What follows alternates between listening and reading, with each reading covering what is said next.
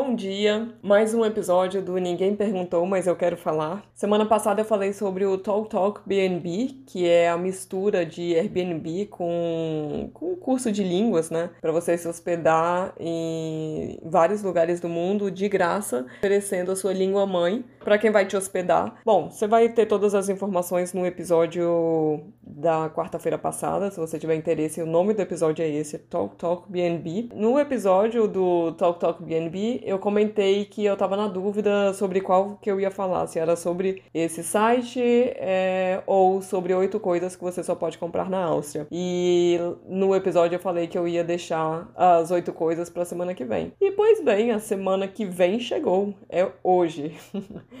É, então, o assunto de hoje é exatamente este: oito coisas que você só pode comprar na Áustria. Claro que aqui tem aquelas lojinhas típicas vendendo souvenir, que tem um monte de coisa do Mozart, um monte de coisa de compositores, né? E um monte de coisa do Klimt também, lenços de, de lenço mesmo, de pescoço, porta-moeda, né? tudo que você imaginar dos compositores e do, de artistas austríacos. Mas a dica de hoje é sobre coisas típicas austríacas que as pessoas não pensam em levar como lembrança, como um presente, ou até para elas mesmas. E são sobre essas coisas que eu queria falar. Coisas típicas austríacas que você só pode comprar aqui. E se você quiser experimentar, levar para você, para alguém que você ama, é, são boas escolhas. Então vamos parar de enrolar e vamos para os oito pontos quando eu morava na Alemanha, antes de vir para a Áustria, eu morava numa cidadezinha na fronteira com a Áustria.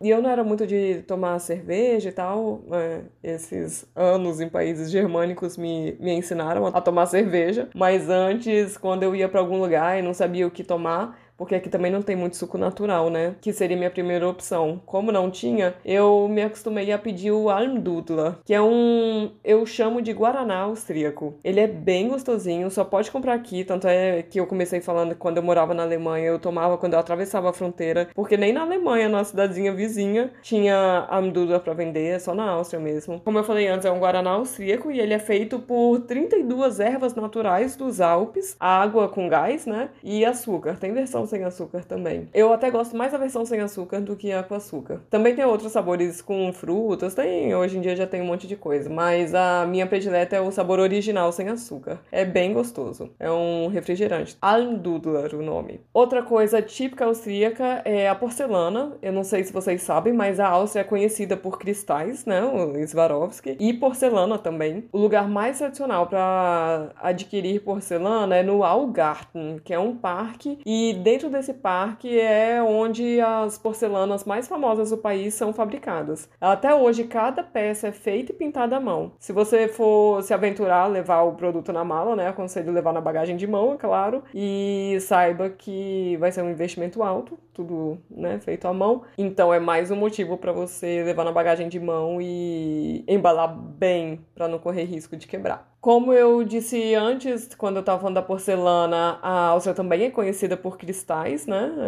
É, Swarovski está aí para provar. Mas não é dos brincos e colares da Swarovski que eu tô aqui para falar hoje, até porque Swarovski tem no mundo inteiro. A novidade que só pode ser adquirida aqui na Áustria é, e também tem que levar com cuidado na bagagem de mão são taças, vasos e até mesmo lustres da loja mais tradicional no ramo, que é a Lobmeier. Ela está aberta desde 1823 e sempre esteve, e até hoje, está nas mãos da mesma família. Olha que, que demais. E é realmente uma empresa que, que passa de pai para filho, né? Mesmo que você não vá adquirir nenhum dos seus produtos, porque eu já entendo que dá um pouquinho de medo, né? De, de levar no mala cristal e de coisas tão. É, de uma empresa tão tradicional assim, e que vai ter com certeza o seu valor, eu aconselho a passar pela fachada da loja. Por si só já é uma bela de uma atração turística. A fachada é muito linda e fica na Kärtnerstraße, que é na, numa rua que você vai passar de qualquer jeito. É no centro de Viena e o final dela dá na Catedral São Estevão. Então não tem por que não dar uma olhadinha na loja. Todos esses nomes eu vou deixar escrito no, no episódio, tá bom? Na descrição do episódio. Outra dica, eu tô em qual? É a quarta dica já? É, né? Porcelana, cristais, o refrigerante. É, Quarta dica é o Manar, biscoito Manar. Eles são muito gostosos, é... tem vários são veganos. O meu predileto é com caramelo, mas são todos excelentes. Ele lembra um pouco o wafer do Brasil, só que o recheio do Manar tem um sabor bem mais marcante. Vale muito a pena experimentar. O Manar ele foi fundado aqui em Viena em 1890. Nem preciso falar que é um dos xodós da cidade. Ele é muito conhecido pelos turistas também e tem uma loja enorme com um monte de produto da Mana na Catedral São Estevão. E abre aos domingos e feriados, o que é uma raridade por aqui. Então, se você deixou para comprar alguma coisinha de última hora e é domingo e feriado, dá para passar nessa loja da Mana. Ou para levar como lanchinho de no avião, sabe? É um lanche bem gostosinho e vende mercado também, tá? Não precisa ser só nessa loja. Em qualquer mercado você também encontra os, esses biscoitos Mana.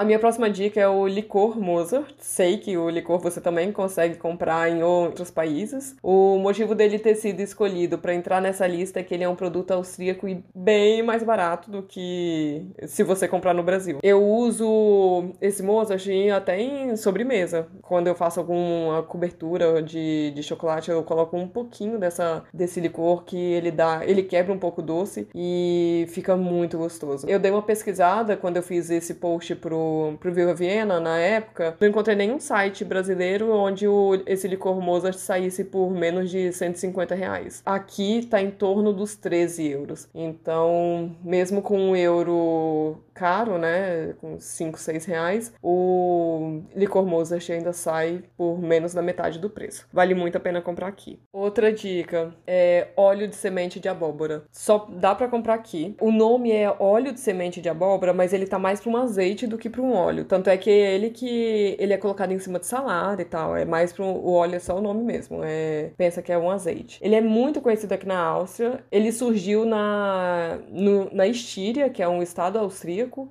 em alemão se fala Steiermark, surgiu em 1735 na Estíria. Até 1970 esse azeite era famoso somente na Estíria, mas nos anos 80 ele conquistou o restante da Áustria e outros países, mas eu acho que só dá para comprar aqui, aqui na Áustria. Tanto é que a gente também leva de presente para nossa família, para amigos da Suíça quando a gente vai, porque eles não encontram lá. A cor do óleo de semente de abóbora é bem marcante, é quase preto, é um, um marrom bem escuro. Os sabor também é bem marcante. Ele é muito gostoso, é muito utilizado na, na cozinha austríaca. Como eu falei antes, ele é comum em molhos de saladas, por cima de sopa, sopa de abóbora, coloca um pouquinho desse óleo. Também tem sobremesa. Tem em sorveteria aqui em Viena que vende sorvete com sabor de óleo de semente de abóbora. É uma coisa para você experimentar. Como tem um sabor muito marcante, pode ser que tenha bastante gente que que não, não goste, mas é bem gostoso. Coloca bem pouquinho também, né? Não é algo para colocar bastante como a gente faz com azeite, mas é um sabor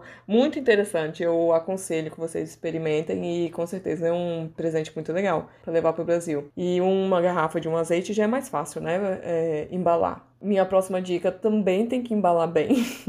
é um vinho vienense. Viena é a única capital do mundo a produzir e vender vinho em seu território, por isso a cidade é tão famosa pelo vinho, além da cerveja. Os vinhos tintos austríacos são muito saborosos, mas o vinho branco é que representa a fama toda. Por isso que eu vira e mexe eu indico vinícolas para vocês visitarem no Viva Viena. Eu sempre estou em vinícola, né? Pelo menos estava antes do corona. É um passeio muito bacana que pouco turista faz, mas eu acho muito incrível. Eu acho que é um passeio imperdível. Poucos turistas fazem vinícolas porque elas ficam um pouco distantes do centro. 40 minutos, 45 minutos de transporte público. É, as que ficam mais perto, na verdade. E eu acho um passeio muito, muito gostoso, eu aconselho bastante. Ah, e também é importante falar que cada vinícola vai vender seu próprio vinho. Então, se você tiver numa vinícola, experimentar o vinho, gostar, mesmo que a uva seja igual em uma outra em uma outra vinícola, a outra vinícola vai vender o vinho dela. Se você gostar, você tem que pedir e quiser levar uma garrafa, você tem que pedir a garrafa na vinícola que você está,